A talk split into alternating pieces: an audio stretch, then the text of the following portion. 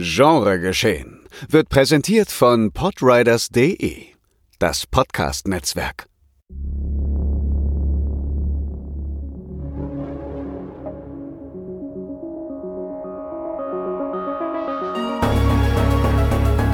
Genregeschehen. Der Podcast über den unkonventionellen Film. Mit Daniel Schröckert, André Hecker und Tino Hahn.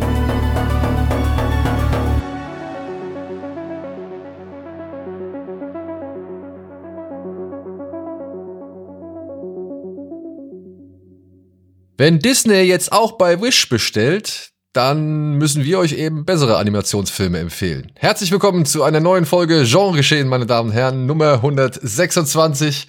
Und an meiner Seite, wie immer mit dabei, Tino Hahn. Hallo. Und ich habe auch gleich eine Rückfrage. Wieso soll denn Disney bei seinem eigenen Film bestellen, der gerade am Wochenende gestartet ist?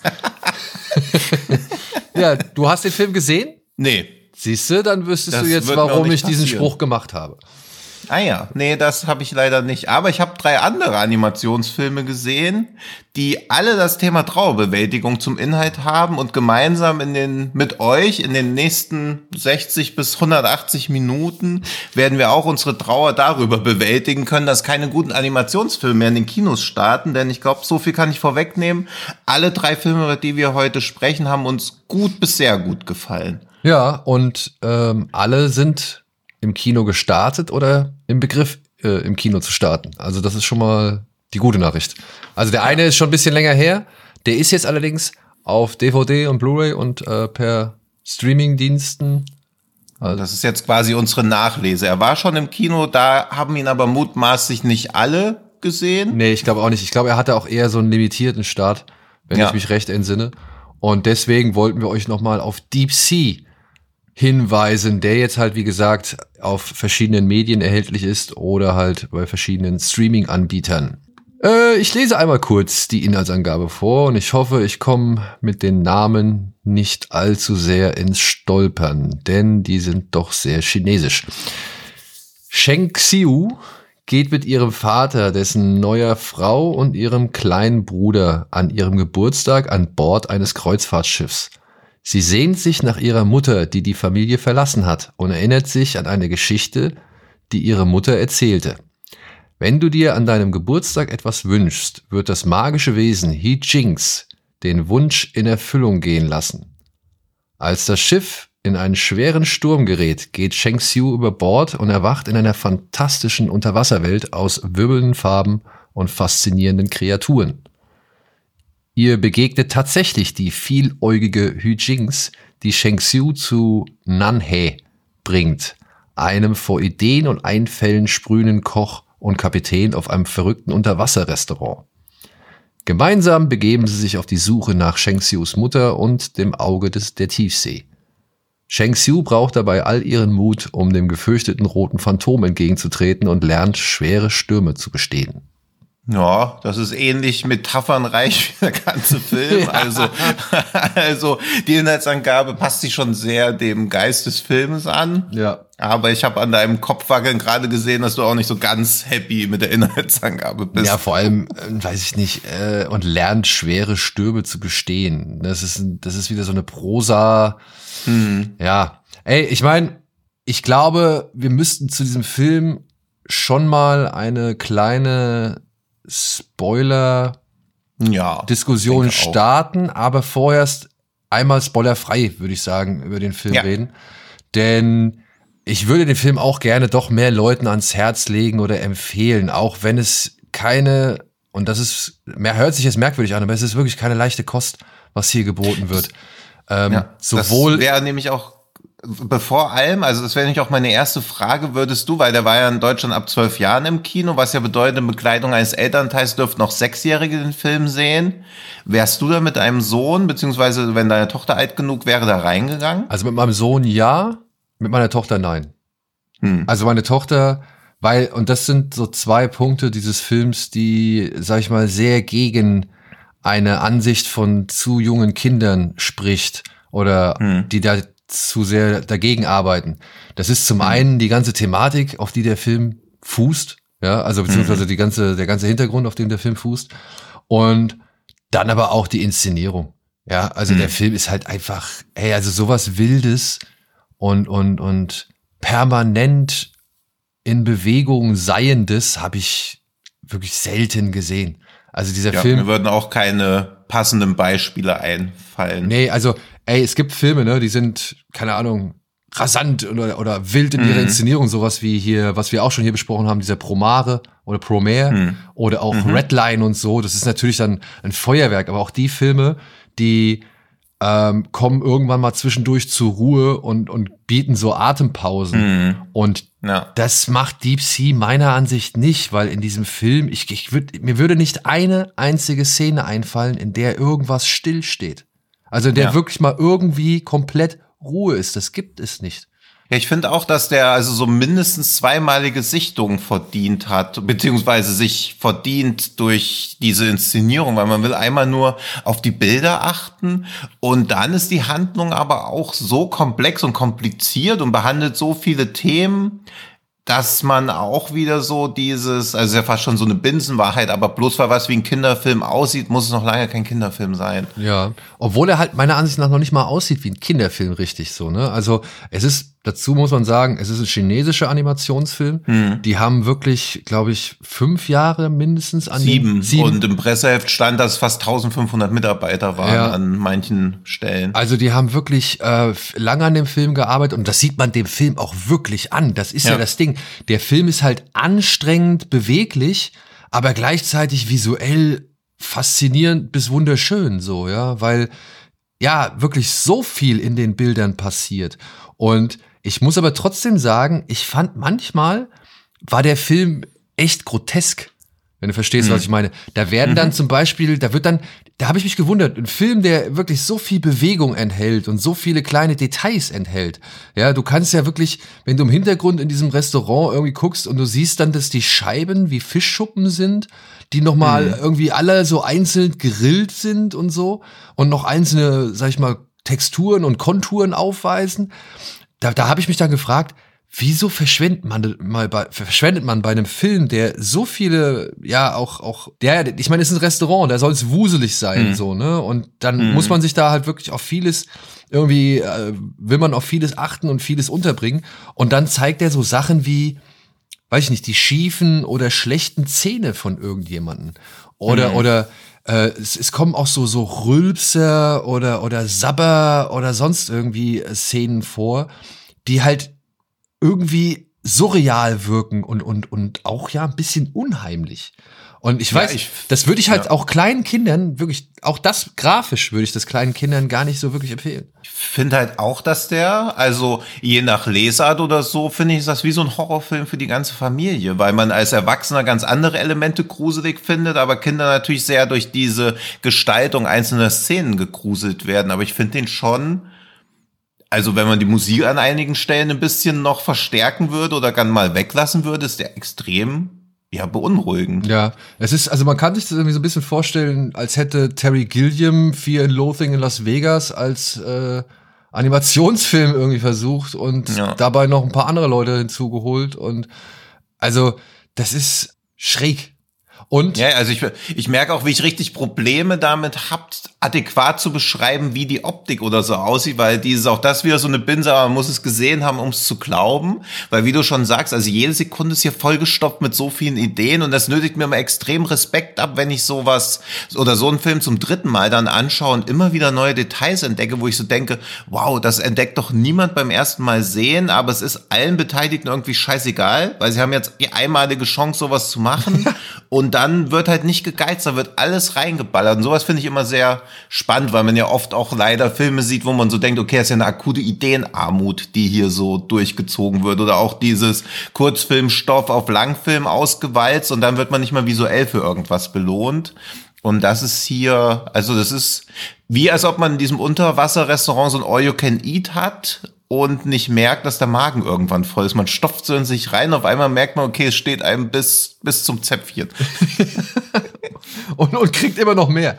Ja, ja, ja. Also es ist echt wie, als ob man so gemästet wird. Und da komme ich auch zu diesem, dieser Kapitän und Koch, Nane oder so, ich kann seinen Namen Nan, leider Nanhe, glaube ich. Nanhe. Nanhe. Ja, wurde, glaube ich, ausgesprochen. Und, boah, Alter. Ey. Also, ich finde die Figur geil, aber wenn ich jetzt fünf, also wenn ich eine Top 5 der nervigsten Figuren in Animationsfilmen machen müsste oder der stressigsten, wäre er auf jeden Fall dabei. Auf jeden Fall, gehe ich mit. Also. Gehe ich absolut mit. Und vor allem auch, weil diese Figur, die wird so reingeschmissen, also Hm. genauso wie Shang Xiu wird ja auch halt komplett da so reingeschmissen. Ja. Und, und das behält der Film jetzt erstmal sehr, sehr lange bei. Und Mhm. ja, ich finde, was man dem Film halt ankreiden kann, oder beziehungsweise, wo man dann vielleicht da der eine oder die andere dann sitzt und sich denkt, naja, ein bisschen weniger Gewusel, ein bisschen weniger vielleicht in, in die Animation gesteckt, ein bisschen mehr in die Geschichte, dann äh, wäre da vielleicht eine bessere Balance drin, ja. Ich meine, der Film erinnert natürlich ganz stark erstmal an Chihiro äh, mit seiner gesamten Idee, so und auch was auch dahinter steckt. Und ich finde, das kann man dem so ein bisschen ankreiden. Das ist äh, erzählerisch nicht unbedingt das, das Neuland, was hier betreten wird. Mhm. Allerdings muss man halt sagen, kommt er halt hinten raus nochmal mit einer, sag ich mal, aus einer anderen Geschichte entliehenen Idee vielleicht. Aber die hat's dann doch in sich. Und, und das Zusammenspiel eben von allem macht's dann meiner Ansicht nach aus. Dass man hier etwas sieht, was man so noch nicht gesehen hat, auf einer technischen, also auf einer technischen Klasse, die wirklich beeindruckend ist, ja, mit, mit einem, mit einer Detailverliebtheit und einem Tempo, das schwindelerregend ist. Hm. Oder die, äh, ja. Und, und ja, und dann am Ende, das, wo ich da saß und gedacht habe, what the fuck, Freunde, ey, ist, Hm. ist das finster. Das finde ich nämlich auch. Und diese, also ich hatte auch, weil man weiß, der Film wird wahrscheinlich nicht diese Richtung einschlagen, aber dieser Chefkoch und Kapitän, also er ist ja teilweise, wirkt er ja fast schon wie der Clown aus S. Also er ist ja auch so äh, im Verhalten so komplett überdreht und unberechenbar und so eine krasse Egozentrik und dann hat er immer so eine Geldgier und ich finde, das ist halt auch schon, wenn man in diese dunkle Richtung gehen will, das kann halt auch schon wie so ein kaum verklausulierter Geschlechtstrieb irgendwie sein und dann wird's halt noch finsterer, dass er dieses Mädchen dann immer so, wie er sie, weil er ist auch so seltsam freundlich zu ihr, man weiß halt gar nicht warum. Also er müsste das gar nicht sein, sein Verhalten gibt das auch gar nicht her, aber er ist ja auch derjenige, der sie so vorantreibt. So, und ja immer wieder sagt, sie muss da irgendwie so durch, aber er ist ja auch der, der sie dann festhält da drin und ihr quasi klar macht, dass sie sich befreien muss, wenn sie leben will. Also er wirkt ja auch schon fast wie so ein, ja, wie so ein Entführer, wie so ein Kidnapper. Also als ob er sie irgendwie in diese ganze Welt entführt hätte und sie sich daraus befreien muss, um ihm zu beweisen, dass sie würdig ist zu leben. Und äh, es ist schon fast wie so eine, wie so eine psychedelische Variante von Saw, die sich da auch irgendwie rein interpretieren lässt. Aber auf der anderen Seite merkt er ja auch, dass sie für sein Geschäft hilfreich ist. Also er hat ja dennoch auch kapitalistischen Nutzen von ihr. Ja, ja, aber auch das Geschäft ist halt alles Ja, so. ja, ja, also, ja, also, also er nutzt sie quasi aus, aber ich glaube, sie kriegt's nie, also sie rafft's nie so wirklich, Nee. weil woher soll sie das wissen? Weil sie ist ja, also das finde ich halt auch gut, dass sie halt ein Kind bleibt und nie ein, also das ist, was ich bei Filmen immer super nervig finde, wenn Kinder kleine Erwachsene sind. Sondern sie ist einfach ein Kind, sie ist auch überfordert, genauso wie man als Publikum auch überfordert ist. Sie muss sich die, die Regeln der Welt erschließen, teilweise sind die Regeln widersprüchig, wie das richtige Leben halt auch. Also sie muss mit dieser ganzen Ambivalenz auch erstmal klarkommen und ist nicht so, oh ja, das funktioniert so, das funktioniert so. Weil das nervt mich bei vielen Filmen, die für Kinder gedacht sind, dass es eigentlich Filme sind, die für Erwachsene gemacht wurden und dann sollen die Erwachsenen einfach nur denken, oh, das wäre ja was, wenn das meine Kinder gucken wollen. Aber eigentlich ist halt ein Film für Erwachsene, der nur aussieht wie ein Kinderfilm. Das finde ich immer ganz nervtötend. Ja, aber als Erwachsener sitzt man halt eben auch da wie das kleine Kind und rafft nicht, wie das hier alles funktioniert. Was Ja, ja, also man passiert. ist halt quasi so auf Augenhöhe. Und das finde ich ja ganz cool, wenn man, also ich bin ja nicht oft mit Kindern im Kino gewesen, aber ich finde es schön, wenn man keinen Wissensvorsprung hat, sondern genau auch auf diese kindliche Ebene vom Film geführt wird. Sich nicht so denkt, ja, okay, das funktioniert ja so und so. Sondern hier ist man auch Und es, und es ist nicht dieses, dass man, wie beim letzten Marvels-Film, da sitzt nicht so denkt, hey, die haben gesagt, die wechseln jedes Mal die, Pos äh, die Position, wenn sie ihre Fähigkeiten benutzen. Das passiert ja gar nicht. Sondern es ist halt wirklich so eine, die Regeln sind nicht begreifbar, weil die Welt an sich nach anderen Regeln funktioniert, dass wir irgendwie rangehen. Und das finde ich immer sehr reizvoll. Also Deep Sea finde ich sehr, sehr reichhaltig. Also ich kann mir auch vorstellen, den noch ein paar Mal mir anzuschauen, weil ich glaube, man entdeckt da immer wieder neue Sachen drin. Und auch diese inhaltliche Überforderung. Also mir ging es bei dem ähnlich wie bei Children of the Deep Sea, ja. wo man ja auch dieser dieser 2001 für Kinder, wo man so 90 Minuten drin sitzt und denkt, ah geiler Slice of Life Film und auf einmal geht's ab wie bei 2001 und man wird mit philosophischen äh, Konstrukten konfrontiert, die man aber sich auch selbst erschließen muss. Man denkt, okay, was ist denn das jetzt hier auf einmal für ein Mindfuck? Und so krass wird's bei Deep Sea nicht, aber was da psychoanalytisch alles drinsteckt, auch Hut ab. Ja, und damit wären wir vielleicht dann, ähm, also ich schließe mich da auch wirklich allem an. Und damit wären wir vielleicht mal kurz bei einem Spoiler-Part. Ja, mhm. für diejenigen, die den schon gesehen haben, äh, vielleicht nochmal interessant. Aber ja, äh, also jetzt gespoilert in drei, zwei, eins. Aber dann, also wirklich, also das, das schließt halt für mich so völlig eigentlich aus, dass dieser Film jemals für Kinder gedacht war. Ich meine, Life of Pi, ne, ver vergräbt mhm. ja auch viel unter, unter den bunten Farben und den schönen Farben und diesen, mhm. sag ich mal, ja, humorvollen Momenten, den, den mhm. fantastischen Momenten, den irgendwie exotischen Momenten. Und am Ende mhm. stellt man halt ja fest, wie, wie, wie fies das der eigentlich an Bord dieses Rettungsbootes gewesen sein muss. Und ja, hier finde ich es halt noch ein bisschen fieser, weil wenn man sich halt vorstellt, dass dieses kleine Kind äh, da wirklich tagelang auf dem Meer treibt und äh, das mit Hilfe einer ja, Leiche. Mhm. Ja. Und das, und das aber auch halt, und das finde ich ja das Krasse, dass diese Figur plötzlich nochmal so eine Umkehr oder zumindest irgendwie so eine mhm. Art äh, Katharsis erfährt. Für zumindest mhm. den Zuschauer. So, mhm. das fand ich halt echt auch fies. Weißt du, was, wo man am Anfang die ganze Zeit da denkt und sich, also sitzt und sich denkt, boah, Alter, gehst du mir auf den Sack, boah, Alter, bist du anstrengend. Mhm. Und dann merkt man, wie selbstlos der eigentlich war, so, und, äh, oder beziehungsweise halt, dass er halt für einen Moment mal selbstloser war, als man es anhand ja. dieser anderen Figur hätte jemals gedacht oder denken können. Und das fand ich echt, also, ich saß, ich saß wirklich, ich saß im Kino, als ich den in der Presseverführung gesehen habe. Ich saß im Kino mhm. und habe mir erstmal diesen Abspann komplett angeguckt, in dem eigentlich auch nichts mehr passiert. Aber weil ich ja. halt die ganze Zeit wirklich drüber nachgedacht habe, was ich da jetzt gerade gesehen habe. Ja, und dieses, also wir sagen ja jetzt immer so, es ist nichts für Kinder, aber in China wird der Film ja eindeutig von Kindern geschaut worden sein.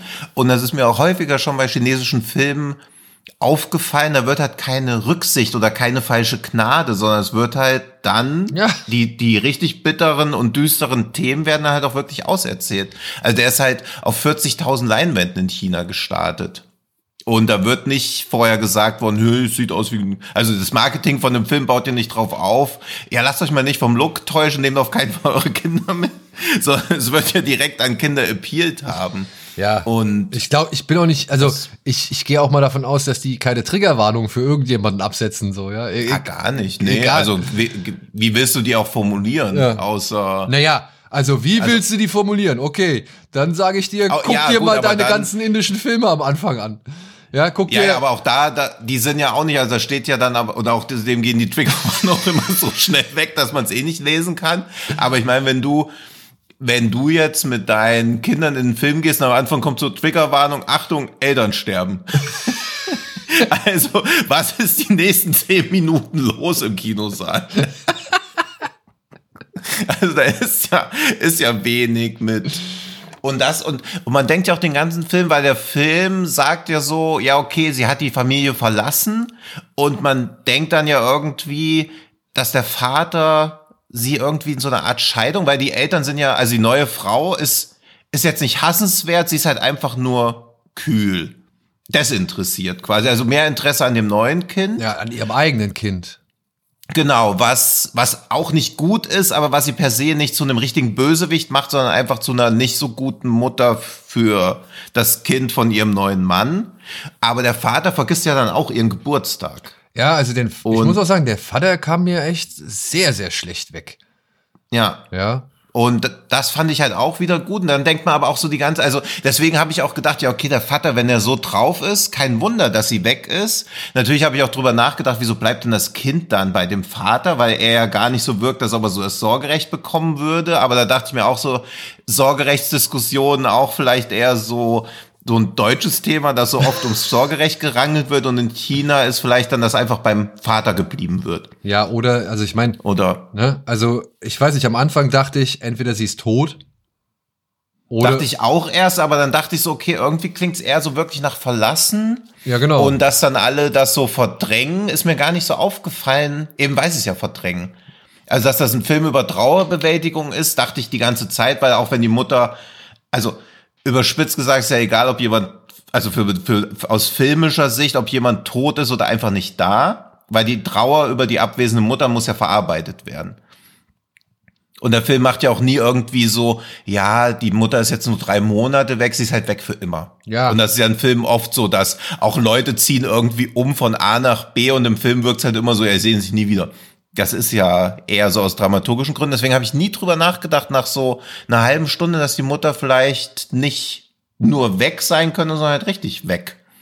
Und dann, ja, also, also, ich meine, es spielt im Endeffekt, dann dieser Hammer. es spielt ja auch im Endeffekt nicht so die große Rolle, ob sie jetzt weg ist, weil sie abgehauen ist oder ob sie weg ist, weil sie gestorben ist. Das für das Ja, Kind, genau, für das Kind spielt es ja keine Rolle. Das Kind ist ja, bleibt Nee. ja so oder so oder ist ja so oder so traurig. Also, Ja, ja, aber die Situation gestaltet sich dann geringfügig anders. Ja, aber, ja. Also es war ja nicht so ein, so ein Abschied am Bahnhof nehmen, so, oh nein, Mama, Mama, wo gehst du hin? Wir sehen uns nie wieder, sondern die, das Abschiednehmen von der Mutter war ja komplett anders gestaltet. Dann. ja. Und das, also deswegen, das war schon ein richtiger, ein richtiger Downer. Ja, das war ein richtiger Downer. Trotzdem sehenswert. Absolut. Ja, Oder auch gerade deshalb, also gerade weil, weil hier wirklich niemand, niemand für dumm verkauft wird. Weder Erwachsene noch Kinder. ja. Aber es ist halt schon hier und da anstrengend. Das Ja. muss man halt in Kauf nehmen. Aber ich finde, der Payoff ist die Anstrengung schon wert. Und halt auch die Optik. Ja. Die Optik ist. Und auch eine positive Anstrengung. Aber klar, es ist auch so ein Film, wo ich so, wo man wirklich komplett dabei sein muss, weil es passiert halt ständig ja, irgendwas. ja, ja, ja. Gut. Spoiler-Ende. Ja. Und- Und, auch Deep Sea Ende. Und auch Deep Sea Ende. Und damit, äh, ja, bleiben wir am Ball Ja. mit dem nächsten Film, über den ich äh, speziell nochmal reden wollte. Das war mir ein Anliegen. Zum Zeitpunkt dieser Aufnahme ist er noch nicht im Kino gestartet. Er startet aber auch nur ganz limitiert an einem Dienstag. Und ich hoffe, ich hoffe, er kommt so schnell wie es geht. Entweder hierzulande per Streamingdienst oder halt eben DVD oder Blu-ray. Oder halt, dass vielleicht das ein oder andere Kino den Film noch ein bisschen länger lässt, weil eben die Resonanz ganz gut war. Die Rede ist von The First Slam Dunk. Und da geht es um folgende Story. Ryota Miyagi, Speedster und Point Guard der, ja, so steht's da. Ja, ich weiß, aber Speedster klingt immer so, als klingt das auch. Ich habe die Inhaltsangabe zum ersten Mal gelesen und dachte so, okay, das ist ein Dreier-Team, bis ich so gerafft habe. Nee, es ist einfach das, was er quasi in dem Basketballteam macht. Was auch gleich alles verrät über meine Basketballkünste. Ja. Aber ich, oder mein Basketballwissen. Okay. Speedster und Point Guard der Shohoku Oberschule spielt immer mit Köpfchen und ist blitzschnell, indem er um seine Gegner dribbelt und dabei Gelassenheit vortäuscht. Geboren und aufgewachsen in Okinawa hat Ryota einen drei Jahre älteren Bruder. Ryota wurde förmlich süchtig nach Basketball und folgte dabei in die Fußstapfen seines älteren Bruders, der schon in jungen Jahren ein berühmter lokaler Spieler war. In seinem zweiten Jahr an der Oberschule spielt Ryota zusammen mit Sakuragi, Rukawa, Akagi und Mitsui in der Basketballmannschaft der Shohoku Oberschule und nimmt an der nationalen Meisterschaft zwischen den Schulen teil. Und nun stehen sie kurz davor, den amtierenden Meister, die Sano Kogyo High School, herauszufordern. Ja, das klingt jetzt alles wieder ein bisschen konventioneller, als es tatsächlich ist. Hm. Denn dieser Film ist eigentlich ein Basketballspiel. Im Grunde genommen sehen wir hier genau dieses Basketballspiel, was hier in der Inhaltsangabe nur angedeutet wird und was halt jetzt hier ausgetragen wird. Es ist ein Turnierspiel und es ist nicht das Finale oder sonst irgendwas, sondern es ist nur ein Spiel auf dem Weg äh, zum Turniersieg. Und das aber ausgerechnet eben gegen den stärksten, äh, gegen die stärkste Mannschaft, eben gegen den amtierenden Meister, die Sano. Oberschule. Hm. Und parallel dazu erfahren wir halt, ja, vor allem die Geschichte von Ryota und parallel dazu nochmal ein paar, sage ich mal, Hintergründe und Eigenheiten der anderen Mitspieler, aber eben nicht so stark wie von Ryota. Mhm. Ja. Das Ganze basiert auf einem Manga. Der wurde in den 90er Jahren auch mal zu einer Anime-Serie, die sehr entscheidend für den Basketball-Boom in Japan wurde oder war. Und die aber nicht ganz das zu Ende geführt hat, was die Bücher zu Ende geführt haben. Also die Bücher sind abgeschlossen, die Serie war, glaube ich, nie richtig abgeschlossen. Und dieser Film greift jetzt so gesehen den letzten Handlungsstrang der Bücher auf, beziehungsweise das finale Spiel der Bücher. Und ich weiß nicht, ob du es gelesen hast, die Hauptfigur der Serie oder der Bücher, der Buch wie halt äh, Anime-Serie, ist eigentlich eine ganz andere. Hm, nee, das habe ich nicht gelesen. Wer ist da? Oder also ist die Person im Film auch existent? Ja, ja, klar. Also ist einer der, der, der, der Mitspieler von Ryota. Der Rothaarige. Ah ja. Ah, okay. Ja. ja. Das ist eigentlich die Hauptfigur aus den Büchern, der meiner Ansicht nach auch von seinen Rückblenden her das am, am deutlichsten irgendwie erkennen lässt, so. Weil man lernt halt irgendwie oder findet halt irgendwie heraus, dass er unter anderem in die Schwester des Kapitäns sich so ein bisschen verguckt hat und von dem Kapitän dann aber auch immer regelmäßig dafür gedisst wird. Und er ist auch zum Trainer, ja, zu dem, zu dem Trainer, der an der Seitenlinie hockt, ist der sehr unverschämt und frech. Ja, also er ist halt so der Dennis Rodman des Teams und ähm, behandelt den Trainer auf eine teilweise respektlose Art, dass er halt, weiß ich nicht, der geht halt hin und der Mann hat halt ein ziemlich dickes Kinn und dann wabbelt der halt mit diesem Kinn so rum. Und das macht halt mhm. keiner der anderen Spieler so. Also ich finde die. Anzeichen dafür, dass diese Figur ein bisschen mehr Bewandtnis in der Geschichte hat oder äh, zuvor hatte, äh, die wurde mir hier schon gegeben. Ja. Hm, wird sich ja vielleicht auch noch in Fortsetzungen ausspielen, denn er gehört halt zu den fünf erfolgreichsten japanischen Filmen aller Zeiten. Und ich glaube, von dem Erfolg, also man war wahrscheinlich schon davon ausgegangen, dass das richtig gut funktionieren wird, aber dass er so krass dann durch die Decke geht, war wahrscheinlich selbst in Japan erhofft, aber nicht unbedingt erwartet. Deswegen glaube ich, dass äh, Second Slam Dunk und Third Slam Dunk wahrscheinlich auch noch kommen werden. Hey, und dürfen sie meiner Ansicht nach. Mhm. Dürfen sie meiner ja. Ansicht nach, weil ähm, ich bin in diesem Film, ich wusste nicht davon, dass, also ich wusste, es gibt eine, Ani also eine Manga-Vorlage, das wusste ich. Aber ich wusste mhm. nicht genau, worum es geht. Ich hatte nur mitbekommen, dass der Manga halt wirklich schon eben sehr populär war und halt mhm. auch für die Popularität von Basketball beigetragen hat. Das, das mhm. wusste ich. Aber mehr auch nicht. Und ich habe nur die Wertung auch bei diversen Leuten gesehen so und war halt auch neugierig daraufhin. Und bin da rein, völlig ahnungslos. Ich wurde da ja halt auch in dieses Spiel irgendwie reingeschmissen, wie alle anderen. Und hm. ey, ich bin mitgegangen. Ich fand das super inszeniert. Ich fand das äh, abseits des Spiels, der Film springt halt immer wieder, sag ich mal, in die Vergangenheit, um gewisse Situationen nochmal zu verdeutlichen oder eben halt gewisse Figuren nochmal etwas zu erklären. Mhm. Und mir hat das gereicht an Informationen, was ich zu den einzelnen Figuren bekommen habe. Mir war klar, ja. oder beziehungsweise ich habe schon bewusst so äh, äh, wahrgenommen, dass Ryota äh, mit die wichtigste Figur hier in diesem Film ist, weil halt seine Geschichte mhm. halt auch am Anfang direkt, mit der geht's halt direkt los. Und das finde ich in Ordnung so, ja. Und das ist etwas, was du schon so oft angesprochen hast. Dieses irgendwo reingeschmissen werden, feststellen, da ist noch viel mehr drumherum. Und jetzt halt das mhm. Interesse besitzen, sich damit ein bisschen mehr auseinanderzusetzen. So. Also ich mache mich jetzt mhm. mal auf die Suche nach dieser Zeichentrickserie. Mhm, ja, also ich hätte auch Bock und ich glaube, das war auch recht schlau, also weil du es ja jetzt auch nochmal erzählt hast, mutmaßlich zumindest, dass es recht schlau war, so von der Hauptfigur der Mangas wegzugehen, um eben jetzt auch so ein Entry-Point für Leute zu bieten, weil dieser Ryota wird in den Mangas wahrscheinlich auch irgendeine Rolle gespielt. Aber bislang haben, eher halt nur eine Nebenrolle halt, ne? Ja, und so kommt man halt mit ihm rein, weil er ja quasi ein höheres Identifikationspotenzial bietet, als wenn man wieder dieses Gefühl hat, ah, das ist alles ganz geil, aber ich habe ungefähr 800 Folgen verpasst. Also so ist es ja immer so, wenn man irgendeinen von den One Piece Filmen oder so guckt, wo man denkt, geil, aber eigentlich habe ich nichts verstanden. Ja. Und dann guckt man so, was müsste ich jetzt tun, um den Film besser genießen zu können? Und dann denkt man so, ja geil, aber im nächsten Leben. Und das finde ich hier geil, weil man reingeworfen wird. Man hat nicht das Gefühl, es fehlt einem was, aber man hat das Gefühl, man hat viel zu entdecken jetzt noch. Und das mochte ich ganz gern, gerade weil ja Ryota jetzt auch nicht so, ein, so eine klassische Heldenfigur ist, sondern ja, auch da habe ich mich ein bisschen schlau gelesen, sondern als Point Guard ja auch quasi die ganzen Spielzüge plant, beziehungsweise dafür sorgen muss, dass das Team überhaupt Punkte macht, was ihn ja quasi in seiner in seinem Können befähigt, weil er ist ja der kleinste Spieler auf dem Platz und ist jetzt auch nicht so der krasseste Scorer irgendwie. Ich hoffe, es heißt Scorer im Basketball. Ansonsten der. Ja, er ist nicht so gut im Punkte machen. Ja, Punktemacher.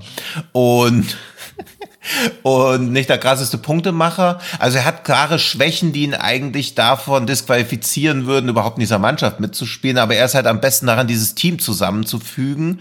Und das betont so auf so eine schöne, aber nicht so krass aufgesetzte Art und Weise, dass halt ohne ein Team nichts funktioniert. Also du kannst nicht irgendwie zehn talentierte Leute haben in irgendeinem Team und dann davon welche aufs Feld schicken, das funktioniert halt nicht. Jeder wird halt individuell Punkte erzielen, aber meistens werden sie halt einfach verlieren. Und das ist ja auch so ein bisschen die Lektion, die der Film dann halt so zeigt, dass ohne so ein Teamgefüge nichts funktioniert.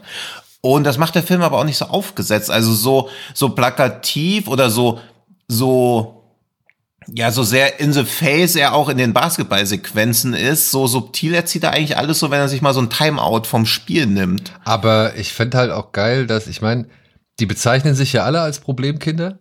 So. Mhm. Und sind ja alle irgendwo nicht so die einfachsten Menschen. Wäre auch ein guter Teamname gewesen. Ja. Und ich finde halt aber auch geil, dass sie halt ständig auf dem Platz sich eigentlich immer nur beleidigen. Aber dieses ja, ja. Beleidigen irgendwie oder, oder, oder irgendeinen Disk mitgeben oder so, ja. Aber mhm. äh, so nach und nach halt dann einfach raffen, wie gut es ist, wenn sie halt mal gewisse Sachen zusammen machen und äh, gewisse Sachen mhm. halt auch einfach beiseite schieben, um halt eben als Gruppe oder Einheit zu funktionieren. Ja. Und äh, das hat mir echt, äh, da musste ich auch teilweise echt wirklich immer richtig gut schmunzeln so oder lachen. Mhm. Ja, ja, das fand ich echt süß so auf, auf die lange Strecke gesehen. Und dann noch diese, ja, diese, diese schonen Anime-Stilistik teilweise mit da rein, mit Freeze-Frames und äh, die Linien bilden sich, die werden so lang gezogen. Ja, und wie sich das auch zum Ende des Films immer mehr, also es wird je, je länger das Match dauert, desto abstrakter wird ja. es halt auch. Ja, und ja, das hat mir auch echt gut gefallen, wie, wie dynamisch das alles aussah. Ja, also das, das, das fand ich auch. Ich musste mich am Anfang ein bisschen an die äh, Gesichter, also an das Design der Gesichter, musste ich mich so ein bisschen gewöhnen. Das mhm. fand ich, ähm, da bin ich nicht so leicht rangekommen. Also da hatten die Figuren mich erstmal so ein bisschen distanziert. Aber ich finde, je länger mhm. man diesen Film guckt, umso weniger ist es mir dann auch aufgefallen. Und trotzdem haben sie es geschafft, diesen Figuren eine ganz, also so eine gewisse Emotionalität noch irgendwie verle zu verleihen, die halt auch dafür sorgt, dass ich irgendwann da saß und ergriffen war, wenn es eigentlich auch dann mhm. klar wird, dass hier noch ja eben ähm, auch so eine Art Verlustbewältigung stattfindet, sowohl mhm. von ja. einem Spieler als aber auch von der Mutter des Spielers, so ja, die halt nicht nur ähm, einen, einen Vater oder einen Ehemann betrauen muss, sondern eben halt auch einen mhm. Sohn. Und ja. das fand ich, ey, wirklich, das fand ich alles so schön und, und, und sinnig irgendwie in diesen Film integriert. Es ging mir ans Herz. Mhm, absolut. Ja. Und gleichzeitig war ich völlig fasziniert von diesen Basketball-Szenen so, die ja in ihrer Dynamik eigentlich meiner Ansicht nach erstaunlich sind. Ich würde nicht mal sagen, dass mhm. die so grafisch irgendwie das, das, das höchste Niveau erreichen oder top-notch sind, aber mir hat das gefallen mit den teilweise ja fast schon rotoskopartigen Bewegungen mhm. oder eben halt auch 3D animierten Bewegungen, aber dann halt mit den gezeichneten Bildern über, obendrauf so oder mit den gezeichneten Grafiken drüber. Also das, das fand mhm. ich wirklich, das, das hat alles so viel ähm, es hat so reingezogen irgendwie. Ja, ja. ja gerade weil es auch immer abstrahierter wird, aber gleichzeitig komplett realistisch bleibt, weil du ja immer das Quietschen der Turnschuhe hörst, so das Aufprallen des Balls, ja. dann hörst du so die Atemzüge. Also du hast jederzeit das Gefühl, ein echtes Basketball-Match zu sehen, während die Bilder dir ganz andere Informationen vermitteln. Also auch diese Freeze-Frames. Also man hat nie den Eindruck, oder natürlich, also man nimmt so wahr, aber dieses, dass das Spiel so einfriert oder auch Splitscreen mal so kommt, aber man denkt immer so, ja, genauso ist es. Also das finde ich immer, dass so genauso ist ein Basketballspiel. Aber halt auch für, also ja. und das finde ich ja das Schöne, ähm, dass der, ja, ich meine, es geht um diese ganzen persönlichen ähm, Dämonen und, und Geschichten, die mhm. da verarbeitet werden müssen und so weiter, auf, die, auf der einen Seite. Aber ich finde halt auch, genau das, da, durch das, was du gesagt hast, ähm, durch eben diese Splitscreens und Moment einfrieren und irgendwie beschleunigen und äh, die Reaktion von gleich drei, vier Leuten irgendwie mitnehmen. Dadurch wird auch immer wieder die Taktik, die Finesse und auch irgendwie, mhm. ja, die, die, die Eleganz des Spiels immer mal wieder hervorgehoben, beziehungsweise mhm. vermittelt. Weil ich fand's cool, wie gewisse Moves von Ryota bei anderen Leuten, also von anderen Leuten dann ähm, registriert wurden und dann auch kommentiert wurden. Äh, von wegen, oh Alter, das war aber hier, äh, wie, wie kann der so einen schnellen Kick irgendwie ähm, ähm, äh, ja, durch die zwei Leute hindurch machen und so. Und ich finde, Mhm. ich bin ja auch Basketball-Laie. Ja, ich gucke mir jetzt inzwischen sehr Mhm. viel zum Thema Basketball an, weil ich finde, das ist äh, mittlerweile die Sportart, die irgendwie ihre Geschichte im interessantesten aufbereitet oder irgendwie auch erzählt. Mhm. Also, wir hatten eine Menge coole Basketballfilme, angefangen bei Last Dance über Winning Time und, und Hustle Mhm. und äh, hier, ähm, wie hieß der mit Ben Affleck, äh, Out of Play. Also ich fand die alle, Er. ja, und er war der andere, aber da Ja, ging es ja ja. nicht so sehr um Basketball. Aber Nee, nee, ich weiß, das war auch eine zynische Randbemerkung. aber auch selbst der finde ich aber auch nochmal eine nette Herangehensweise ans Thema Basketball so, ja, ähm, weil sind wir uns einig, ohne Geld ist dieser Sport halt auch äh, nicht das, was er ist, so. Ja, Und- das finde ich aber auch schön, dass das hier noch, dass sie noch so unverdorben Ja. sind. Also dass hier, also natürlich, äh, was heißt unverdorben? Klar, wenn irgendwie ein US-Team sagt, hier sind 10 Millionen pro Jahr, komm mal rüber.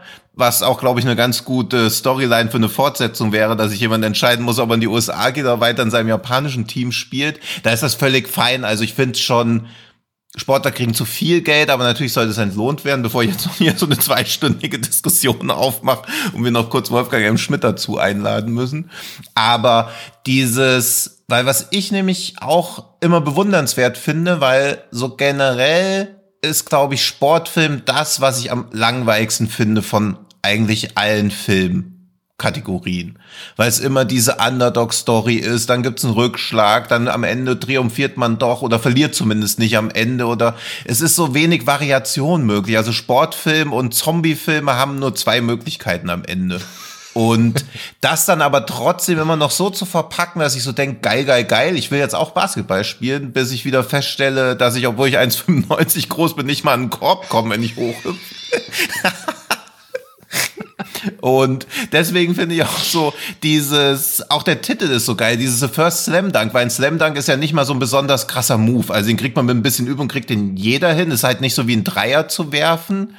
Aber es ist halt der absolute Crowdpleaser. Also es ist nicht die krasseste Sache wie beim Fußball Fallrückzieher oder so. Das, also das, da ist ein Slam Dunk jetzt nicht so dran. Also, ich sag mal so, Das- bevor ich einen das Slam auch Dunk, laienhafte. bevor ich einen Slam Dunk hinkriegen würde, müsste ich aber echt eine Menge trainieren, so, ja. Ich meine, du musst ja erstmal Ja, ja, also hochspringen und musst das auch, Ding dass- halt irgendwie von oben rein. Also ich meine, das heißt ja nicht umsonst Slam Dunk. Ja. Ja, aber es ist so, aber es ist jetzt technisch nicht so das aller, aller krasseste Ding, sondern man kann es trainieren, dann kriegt man es Ja. hin, wenn man so die Abwehrlinie, wahrscheinlich sind jetzt alle Leute, die mehr als ein Basketballspiel im Leben geguckt haben, stehen die Haare zu Berge. Aber es ist ja der absolute Crowdpleaser. Also ich merke auch immer, wenn ich so, irgendwann kriegt man, auf, also ab und an kriegt man auf Instagram ja auch solche Slam Dunks in die Timeline reingespült, wo dann so der ganze Korb kaputt kracht und so. Und dann denke ich auch so, ach, das ist schon geil. Ich wünschte, ich könnte mich mehr für Basketball begeistern. Und nach so einem Film denke ich so, geil. Es hat so geschafft, mir die Faszination des Sports nahe zu Genau, bringen. das und das ich. ist irgendwie so das größte Kompliment, was man irgendwas machen kann, wenn man vorher dachte, boah, es interessiert mich ja jetzt nicht so. Und danach denkt man, geil. Ich, ich verstehe, worum es geht. Ich bin gehuckt. Da gehe ich mit. Da gehe ich mit. Äh, weil ich bin jetzt, wie gesagt, auch kein absoluter Experte, aber die Lust auf Basketball, oder mir zumindest in dieser Art und Weise Basketball noch weiter anzusehen, die war auf jeden Fall nach diesem Film echt vorhanden. Und ey, ich finde den halt, also der hat wirklich auch eine sehr, eine sehr rührende Geschichte. Und auch, auch den Zusammenhalt der Jungs. Ich fand das cool. Ja.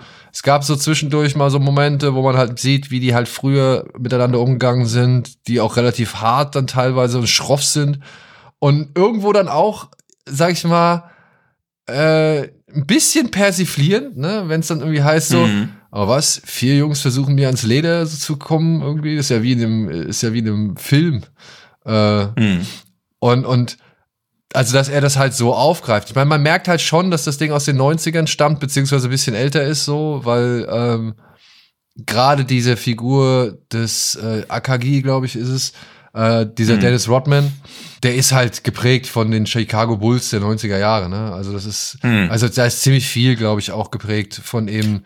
Wenn du das sagst. Naja, also. ja, ja, nein, also das ist aber auch so, wo ich, also meine, meine Basketballkenntnisse aus den 90ern beziehen sich auch drauf, dass ich Angst hatte, immer auf dem Schulhof die falsche Starterjacke anzuhaben, weil er dann auch so, gab's das bei euch auch so merkwürdige Rivalitäten zwischen irgendwie Chicago Bulls und Los Angeles Raiders und so, also wo nicht mal die Sportarten identisch waren, aber wenn man da die falsche Jacke ja, ja. anhatte, gab es gleich Stress und ich habe nie ganz begriffen, was ich jetzt anziehen muss um irgendwie unbeschadet über den Schulhof gehen zu können. Am besten nichts zum Thema Basketball. Nee, aber das habe ich mitbekommen. Aber das ja. war für mich äh, out of, keine Ahnung, out of the, out of my world, weil das war mir vollkommen egal. Hm. Ja, weil. Achso, ja, ich habe den Fehler einmal gemacht zu denken, okay, ich, ich ziehe jetzt auch was. Also ich hatte eine Chicago Bulls Mütze und eine Los Angeles Raiders so Regenjacke oder so. Und das habe ich auch immer kombiniert. Das kam nicht. ich dachte halt so, das ist dann so doppelte Power, aber es hat sich gegenseitig aufgehoben und ins Gegenteil verkehrt. Ja, da bist du quasi, du hast schon. quasi die Farben der Bloods und der Crips gleichzeitig getragen. Ja, so eine Art war das ja. dann. Deswegen hier nochmal unterschreibt meine Petition für Schuluniform. Link ist in den Show Notes. ja, ey, ich hätte auch nichts dagegen, muss ich ehrlich sagen. Also, mhm. äh, ich finde, äh, wenn ich mir jetzt anschaue, was an Schulen, an Grundschulen wohlgemerkt, ja, mhm. was da schon für ein, ein Konsumbewusstsein herrscht, oh, da muss naja. ich sagen, ja, ja, Fadi erzählt vom Krieg und, und so, aber ähm, nee, ja. da waren wir noch nicht. Oh, aber auch gute Überleitung. Ja. Fadi erzählt vom Krieg. Fadi erzählt vom Sehr gut. Also, ey, ja. ich weiß nicht, ob ihr Slam Dunk noch im Kino schauen könnt, aber wenn ihr die Gelegenheit habt, wenn der doch irgendwo in euren Kinos laufen sollte äh, oder in der Umgebung, gebt dem gerne mal eine Chance. Ansonsten hoffen wir natürlich darauf, dass der so schnell wie möglich, ich glaube, ja. von Playon äh, hier zu uns dann noch ins Heimkino kommt oder halt von irgendeinem Streamingdienst ja. auch gekauft wird.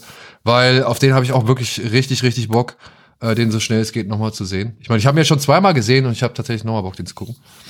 Ja, also rauf auf die Watchlist. Genau. Damit. Rauf auf und die der Watchlist. nächste, ja, und auf der nächste Film, über den wir sprechen, der steht natürlich schon auf eurer Watchlist, aber das ändert ja nichts dran, beziehungsweise betont noch mehr, warum wir auch noch drüber reden sollten. Und das auch relativ früh, nämlich immerhin einen Monat vorm offiziellen Kinostart. Aber wir dachten, wir machen mal das Triumvirat der gelungenen Animationsfilme voll. Zumal wir ja jetzt äh, einen Film haben, der sich wirklich auf äh, das bezieht, was der Regisseur des nächsten Films eben halt äh, wie kein zweiter ja absolviert, beziehungsweise auf die Leinwand gezaubert hat. Und zwar ist die Rede von Der Junge und der Reihe, aka The Boy and the Heron, aka How Do You Live, wie der Film eigentlich ursprünglich mal heißen sollte. Oder glaube ich auch von der japanischen. Heißt das Buch auch. Ja, das Buch heißt ja. so, aber ich glaube auch die, der, der japanische Titel. Die japanische Übersetzung wird auch zu How Do You genau, Live am ehesten. Am ehesten, ja.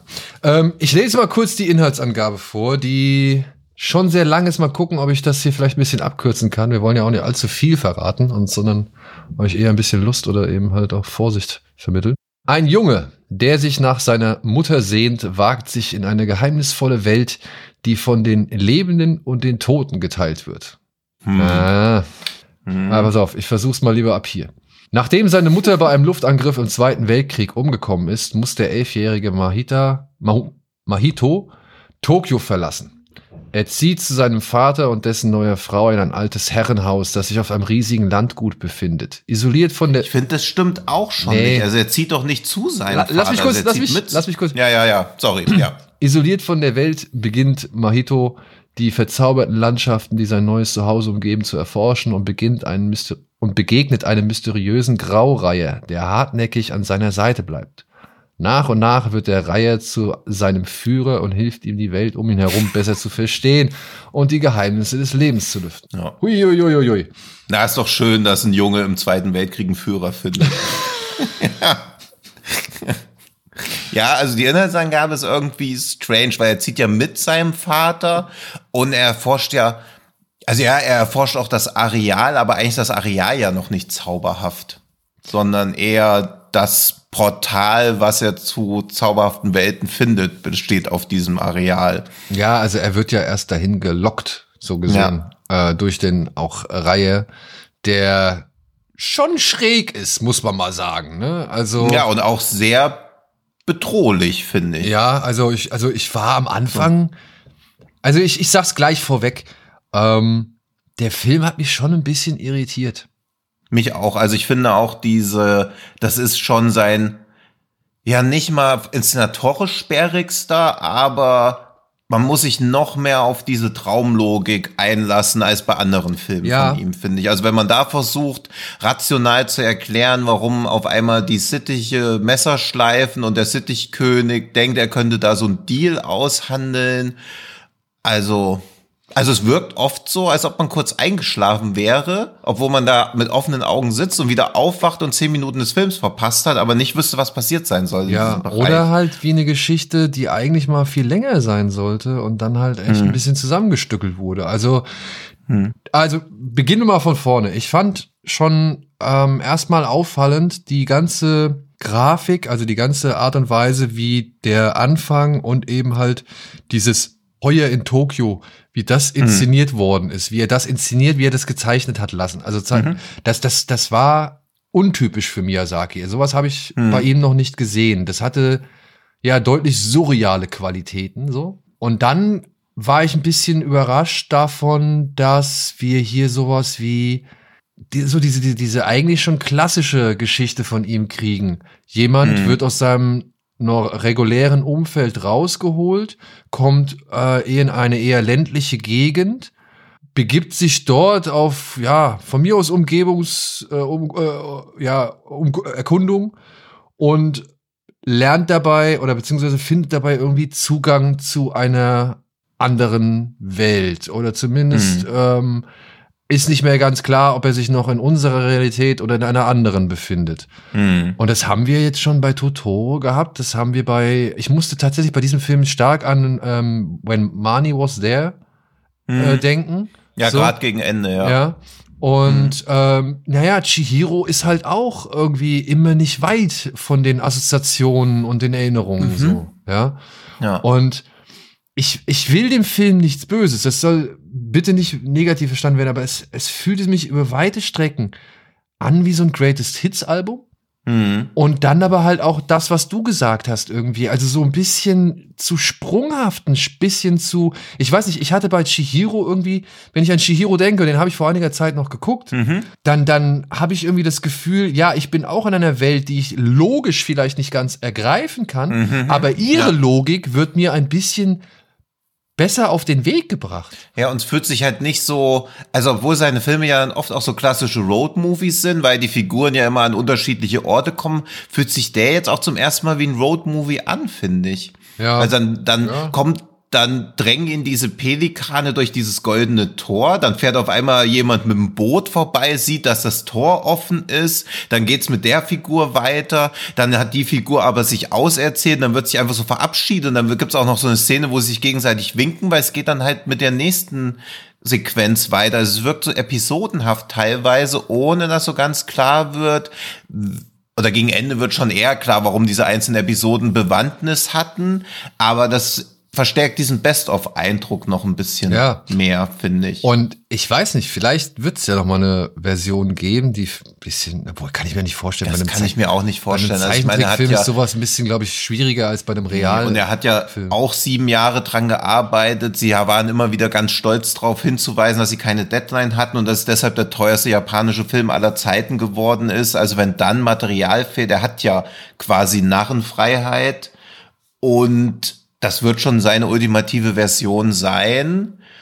Und ja, nicht, äh, nicht mal entschuldigen, das ging auch schon so. Also ich mag den Film ja trotzdem. Ich mag den auch. Aber, also das ist. Aber ich finde halt schon, dass, dass man hier merkt, dass er eher so auf so eine emotionale Realität geht. Also man fühlt immer das, was man fühlen soll, aber man kann nicht ganz hinter äh, begreifen, warum man das jetzt so fühlt. Also es wird eher durch die Inszenierung ausgelöst als durch die Story, weil am Anfang hatte ich halt auch so meine Probleme mit Machito, der ja recht verschlossen einfach wirkt, was auch alles so ein bisschen noch Teil dieser Trauerverarbeitung sein kann. Ist ja auch nachvollziehbar. Aber, ja, ich meine, Ja, aber dass er dann gleich also natürlich der Film erzählt und will das auch alles so zeigen, aber er baut sich dann ja auch Pfeil und Bogen, um den Reiher zu töten, der ihm ja nichts getan hat, außer aufzutauchen. Und man muss ja zu dem Zeitpunkt sich noch denken, okay, das ist ein Tier, das sich merkwürdig verhält.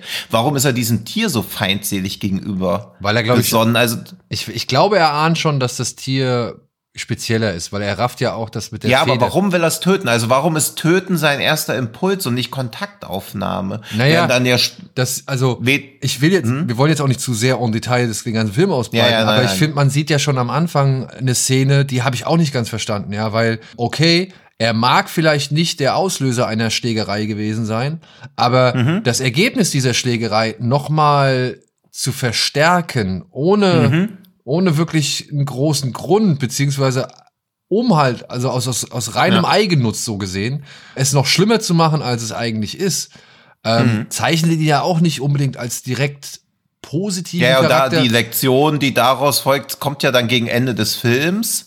Aber das hat es für mich halt schwierig gemacht, mit ihm mitzufühlen. Also es ist, glaube ich, die erste Figur in einem Miyazaki-Film, wo ich so dachte, ich mag die Hauptfigur nicht oder kann nicht mal relaten zu ihrem Verhalten, weil ich nicht verstehe, weil wenig später, als der Vogel ihm diese Falle stellt oder mutmaßliche Falle, da weiß er ja, okay, das ist eine Falle, ich gehe jetzt auf einmal mit. Aber zu der Stelle im Film kommen wir ja auch nur, weil es ihm vorher nicht gelingt, den Vogel zu töten. Und das erscheint mir so als Maßnahmen alles so drastisch. Also diese, weil, weil ja bei Miyazaki geht es ja auch ganz viel immer um diesen Einklang und mit der Natur leben, aber das habe ich hier im Film halt auch nicht verstanden. Es gibt ja dann auch eine recht drastische, wir schlachten einen sehr großen Fisch, den wir gefangen haben. Das, das beißt sich für mich alles mit diesem im Einklang mit der Natur leben. Also es ist hier gar kein Miteinander mehr mit der Natur, sondern es gibt klar definierte Hierarchien, die dann wiederum die unteren Hierarchien in der Natur ausnutzen, beziehungsweise sich nach ihrem Bedürfnis dran bedienen dürfen. Und ich finde, das wird nur durch diese Szene mit den Pelikanen ein bisschen aufgebrochen. Naja, ich finde aber auch durch das Ende, weil es geht ja darum, eine bestehende Ordnung aufzubrechen im wahrsten Sinne des Wortes. Also so habe ich es interpretiert. Ja, aber das macht ja keine der Figuren aus sich, sondern am Ende muss es ihnen wieder quasi jemand nahezu aus dem Off klar machen.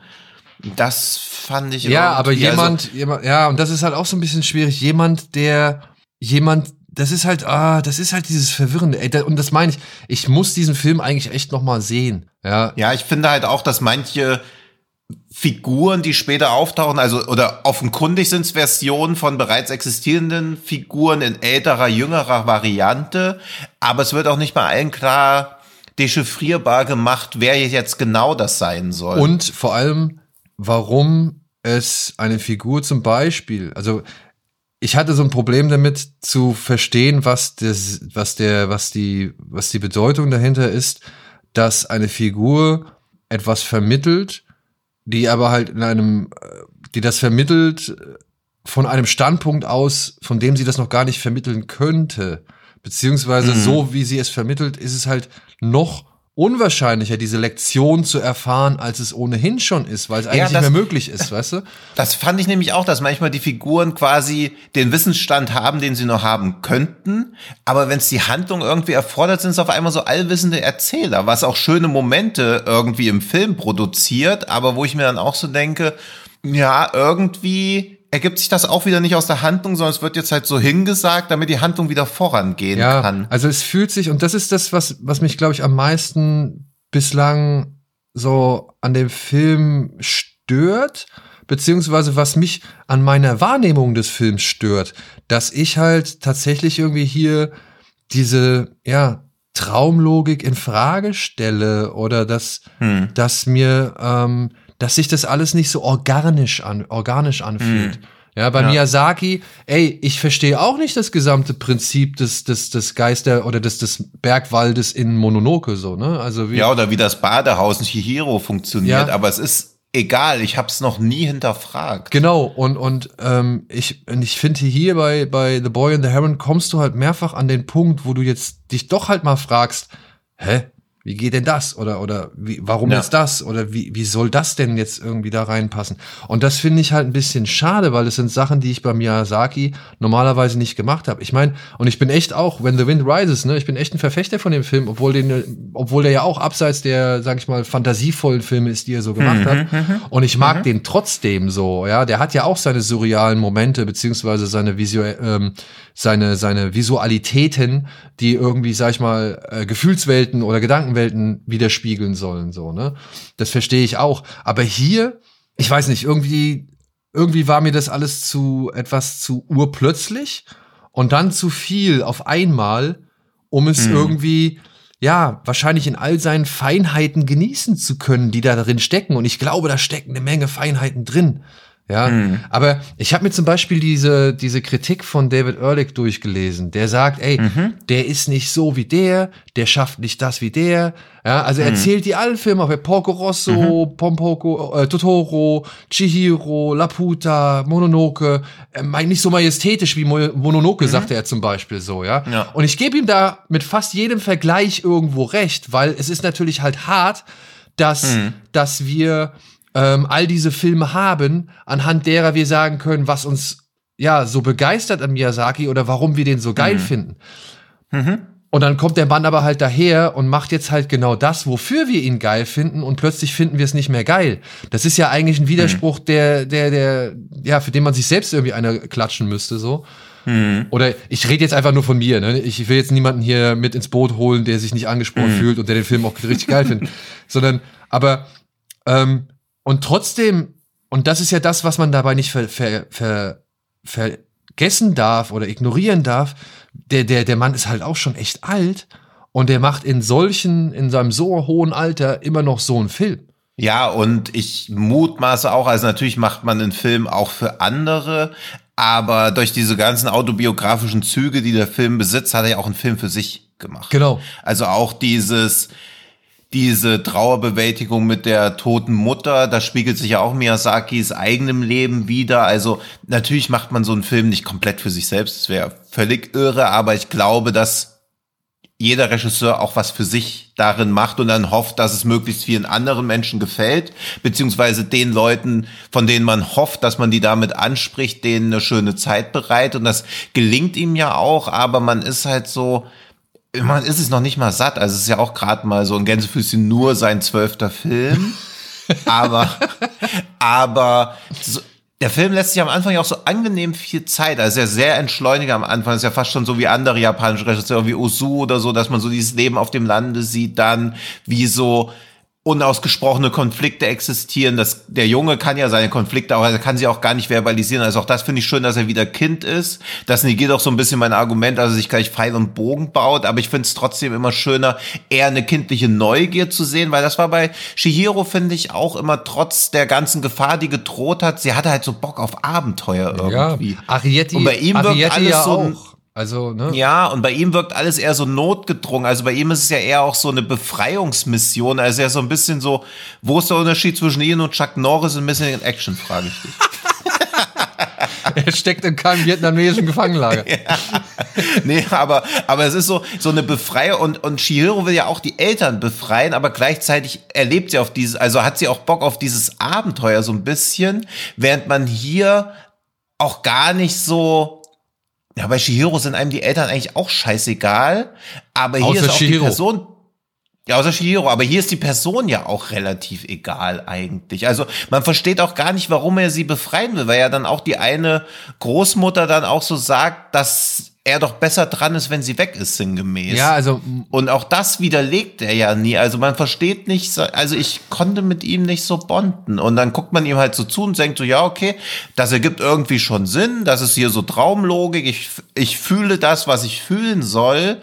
Aber ich bin nicht in der Welt, also ich bin nicht in die Welt investiert gewesen. Ja. Also es war eher so ein Beobachten statt dabei sein. Und wenn man ihn mal zum Beispiel vergleicht mit Ashitaka aus Mononoke, ne? Also ich meine, das sind zwei getriebene Charaktere. Aber Ashitaka ist getrieben, in, äh, zum einen diesen Fluch, der ihn befallen hat, loszuwerden, ja, und gleichzeitig um herauszufinden, was diesen Eber äh, da überhaupt erst so böse hat werden lassen, so, ja, weil er Ja. halt merkt, das ist eine Gefahr für die gesamte Welt und nicht nur für sich. Also der ist ein richtig Und- selbstloser Charakter im Vergleich zu Mahito, ähm, Ja, der zwar auch getrieben ist, aber man nie richtig versteht, was sein, was sein Antrieb überhaupt Ja, und ich habe bei vielen, also ich habe auch beim Sittichkönig nicht, also ich habe auch die Agenda vom Sittichkönig nicht richtig begriffen. Ja. Also was, was ist sein, also was ist sein Masterplan? Wie, wenn er machen dürfte, was er will, was würde passieren? Ja. Ich habe es nicht so ganz. Aber auch da, also ich weiß vieles nicht- nicht so ganz gecheckt. Wie, wie, wie hast du den Film bisher gesehen? Ich schätze mal zweimal in Japanisch. Zweimal im Kino. Zweimal auf Äh, Japanisch. ja, zweimal Japanisch, einmal englische Untertitel, einmal deutsche. Ja, und ich habe den auch äh, nur auf Japanisch mit deutschen Untertiteln gesehen, was ich ein bisschen bedauert habe, weil das war dann halt auch so ein bisschen die Diskrepanz zwischen, ich kann nicht alles auf der Leinwand oder an Bildern verfolgen und gleichzeitig irgendwie auch versuchen, das zu verstehen, was die Leute da oder die Figuren da teilweise erzählen. Das, ey, ich will auch gar nicht so negativ klingen, ey, mir tut das so wirklich leid, ey, wir reden hier über Nein, das ist trotzdem noch ein toller Film, aber natürlich lastet auf so einem Film auch so eine krasse Erwartungshaltung, dass man teilweise auch selbst schuld ist. aber aber ich, man würde, glaube ich, auch, wenn es ein Erstlingswerk von irgendjemandem wäre, auch trotzdem sich so denken, ja, das ist alles schon toll irgendwie, aber was hilft das, wenn man nicht richtig reingesogen wird, sondern wie so ein distanzierter Beobachter so von oben herab, wie dieser Typ, der zum Beispiel dann einmal diese Rose runterwirft. Also so kam ich mir lange Zeit vor, dass ich so von oben herab mir so eine Story anschaue, aber gar kein Bedürfnis habe, auch selber mitzurätseln, wie sowas funktioniert oder so, weil es halt irgendwie nicht sich erschlossen hat mir in der Gänze. Ja. Und das macht ihn auch für viele Interpretationsspielräume wieder offen. Also drüber reden macht auf jeden Fall viel Spaß. Und ich meine, das, das Ende macht ja auch relativ klar, dass es eher ja so ein Slice of Life Film dann am Ende war. Also es war gar nicht so die große, krasse Story, das lebensverändernde Ereignis, sondern es war halt eher so eine kleine Randnotiz. Ja, und die Verarbeitung halt eben eines bestimmten Umstandes, so, ne? Also, Ja. und ja, wenn Miyazaki damit so ein bisschen seine eigene Jugend äh, channeln oder spiegeln wollte, Mhm. so, dann ist es legitim, dann ist es vollkommen in Ordnung. Ey, der, der Mann, Ja. wie gesagt, er muss auch nichts mehr beweisen. Es ist eigentlich auch mehr die Frustration oder die, die, das, das so ein bisschen Bedauern über mich selbst, dass ich nicht ganz so, ja, weiß nicht, in diesem Film aufgegangen bin, wie ich in anderen Filmen von ihm aufgegangen Ja. bin. So, das ist eigentlich alles. Das ist irgendwie, da kann der Film nicht unbedingt was für, beziehungsweise nur bis zu einem bestimmten Punkt was für, ähm, weil er halt sehr viel auch ähm, richtig macht. Ich meine, ey, der ist ja auch schön gezeichnet wieder. Wie gesagt, dieser dieser Reihe, der hat ja auch ein paar richtig lustige Momente. Das kann man ja, äh, muss man ja auch mal hinzufügen, so ja. Bei aller, ja, bei aller Riesennase, die da aus diesem Vieh hervorquellt, so. Ja, also das, das war schon funny. Also er hatte schon auch schöne Momente, aber auch da denkt man so, okay, es ist nicht, ah, das klingt so gemein, aber es ist nicht genug irgendwie gewesen. Also man hat weder, ja, aber, aber ich meine, ich gehe in den Film und habe weder einmal richtig gelacht, noch einmal richtig mitgefiebert, noch einmal geweint. Und Drehen sind eigentlich relativ easy aus mir rauszuquetschen. Also ich war an ein paar Stellen gerührt und vielleicht muss das auch nicht die Intention von einem Film sein, aber ich wüsste jetzt, also die Filme von Miyazaki, in denen ich nicht Tränen aufgelöst war, sind in der Minderheit.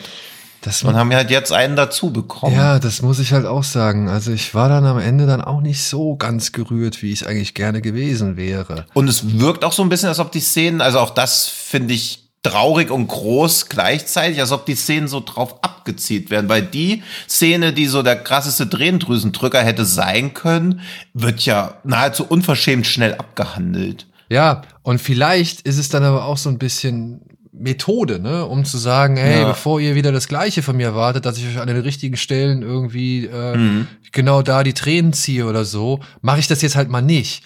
Ich meine, das muss Ja, man aber es wirkt schon sehr unsentimental alles. Also dafür, dass es so um Trauerbewältigung geht, ist vielleicht auch sein letzter Film ist, ist das alles sehr unsentimental. ja, aber es ist ja nicht sein, ist ja nicht sein letzter. Also so ich, der Ja, oder Mutmaß. Also wahrscheinlich, als er angefangen hat, dachte er wahrscheinlich selber auch.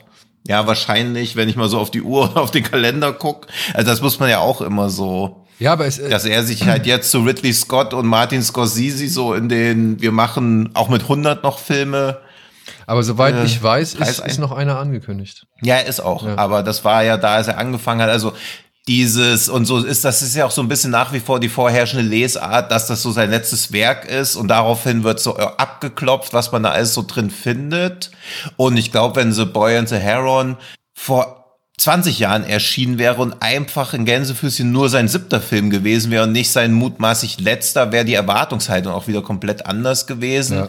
Und dann hätte The Wind Rises noch mehr Beef abbekommen wahrscheinlich, wenn das sein letzter, also wenn das, wenn der jetzt rausgekommen wäre. Ja, ja, ey. Aber auch da, also aber auch an The Wind Rises hat man ja gemerkt, ey, er macht halt, worauf er Bock hat. Diese Faszination fürs Fliegen ist da. Hier findet sich halt jetzt eher in Vögeln wieder, beziehungsweise gibt es auch ein paar andere fliegende Elemente.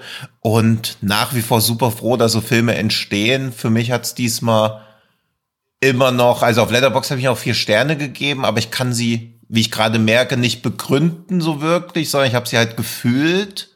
Aber mein Wiedersehwert, also es ist keiner von denen, die ich in absehbarer Zeit, wo ich so denke, boah, ich muss noch mal gucken. Doch, also ich muss den auf jeden Fall mhm. noch mal gucken, weil das ist wieder einer dieser Filme, wo es mir halt echt unter den Nägeln brennt, bei einer zweiten Sichtung zu erfahren, ob mein Eindruck bei der ersten vielleicht tagesformabhängig war oder irgendwie von mhm. der persönlichen ja, okay, Laune Ich habe ja diesen Eindruck bei der zweiten Sichtung dann noch mal Ja, okay, du hast du hast schon du, du, hast schon zwei ja. Sichtungen hinter dir. Ja, du kannst ja. da wahrscheinlich dann besser einschätzen oder sicherer einschätzen für dich. Ich noch nicht. Ich habe ihn erst einmal gesehen ja. Und ich möchte ihn aber trotzdem mindestens jetzt noch einmal sehen und vielleicht sogar am liebsten Nee, doch, eigentlich schon eher gerne in der deutschen Fassung, um mich halt äh, mhm.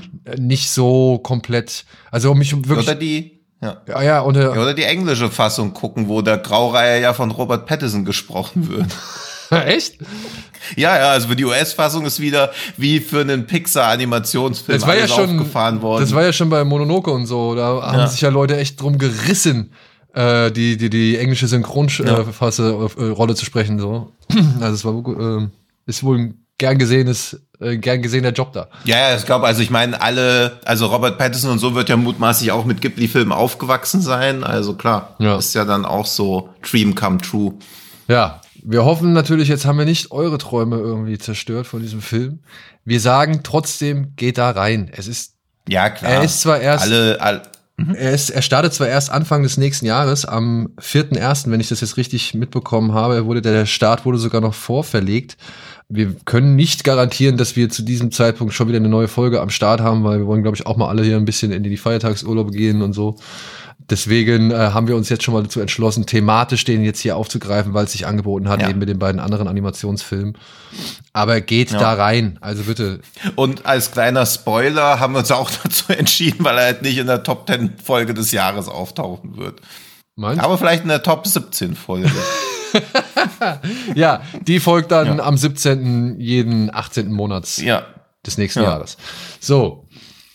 Ja, trotzdem, wie gesagt, äh, hoffen wir, dass wir euch zumindest ein, ein Interesse für diesen Film schaffen konnten, denn äh, wie ihr merkt, es gibt ja doch einiges an diesem Film zu diskutieren. Würden wir jetzt noch ja. über Einzelheiten diskutieren, würden wir euch, glaube ich, zu viel vorwegnehmen. Das wollen wir natürlich auch nicht genau. machen. Deswegen speise ich euch mit einem Mega-Gag, den ich gestern ein paar Mal gemacht habe und wenige Leute haben gelacht. Ich finde ihn trotzdem noch ganz gut. Weißt du nämlich, wie Trainspotting eigentlich heißen sollte erst? Nein. The Boy and the Heroin. Ja. ja, bei Schröck rennt man offene Türen ein mit sowas. Gestern war es sehr verhalten, aber ich finde nämlich auch, dass das ein guter Gag ist. So, ich und damit raus in die Woche für euch. Ich muss, was soll ich sagen? Es ist Sonntagmorgen. Ja, stimmt, das kommt noch dazu. noch. Die Heroinspritze gibt's erst danach. Genau. Ich bin leicht ja. zu erhalten um die Uhrzeit. Also ja, eben. Weil, was ihr nicht wisst, wir nehmen ja den Podcast immer mit Cold Turkey auf. Ja. ja. Und ab und zu auch. Aber hier, das, das Blech knistert schon verlockend neben mir. Das mache ich mir schön auf der ersten Adventskerze jetzt heiß. So, liebe Kinder, aber denkt dran. Ja. ja? Lasst die ja. Finger weg von Drogen. Greift lieber zu ja. unserem Podcast oder greift zur Tastatur, um euch zum Beispiel ja äh, bei den sozialen Netzwerken anzumelden, auf denen wir auch vertreten sind, oder eben bei den Podcast-Plattformen, bei denen wir auch vertreten sind, um uns gegebenenfalls eine nette Nachricht zu schicken, ein paar Feedback-Gedanken irgendwie zukommen zu lassen oder vielleicht auch ein bisschen Lob. Ja, das wäre, äh, würden wir uns auch sehr darüber freuen. Also, weiß nicht, bei. Das könnte mir auch helfen, aus der Heroinsucht rauszukommen. Da habt ihr es. Also ihr erfüllt sogar noch einen guten Zweck. Ihr gebt Tino ein gutes Gefühl und auch endlich mal wieder einen reinen Körper. Ja. Und ansonsten, ja, wünschen wir euch eine schöne Woche. Hoffen, ihr habt Spaß mit einem dieser Filme hier, vielleicht sogar mit allen dreien. Und ansonsten, dass wir uns auch bei der nächsten Ausgabe wieder hören oder ja, wieder sprechen. Und vielleicht dann auch endlich vom Heroin wechseln. So. Ja. Lasst euch überraschen, ob wir von eurem Applaus, vom Frankfurter Applaus wegkommen. den man ja, jetzt. Das du auch, ja, natürlich kenne ich den Frankfurter Applaus. Aber den kann man jetzt hier natürlich schwer irgendwie Nee. vermitteln. Also klatscht euch Ja. irgendwie, keine Ahnung, in die Armbeuge mit der flachen Hand. Ja, ja, so, so, das ist so der Slang-Ausdruck, wenn man sich so die Adern am Arm so aufklatscht durch dieses, dass man besser die Heroinspritze reinstecken kann. Und das sind auch so, so, solche Wortbeschreibungen mag ich super gern. Ich mag auch super gern, dass so, wenn so zum Mond Säufersonne und so gesagt wird. Also ich habe so ein Fable für so, was ist es denn, so Drogen, so Drogenmilieu-Slang. Ja, Scheißhaus-Existenzen. Ja. Oder nee, wie weiß ich? Äh, Abschalt, Abschalt, ah, was mal. Bei dem, bei dem goldenen Handschuh von Strunk hat er so viel. Ja, ja, ich überlege auch gerade, nee, ich weiß nur so irgendwie indischer Sand oder sowas. Also es gab Ja. paar sehr gute Formulierungen natürlich immer. ja. Und Aber ansonsten, bevor wir hier jetzt endgültig in den Schmiersuff abgleiten. genau, bleibt uns ja noch der Farko und euch Ja. eine schöne Woche hoffentlich. Bis dahin, macht's gut, tschüss. Hey da. Hey da fängt wie Heroin mit Hey an. Tschüss.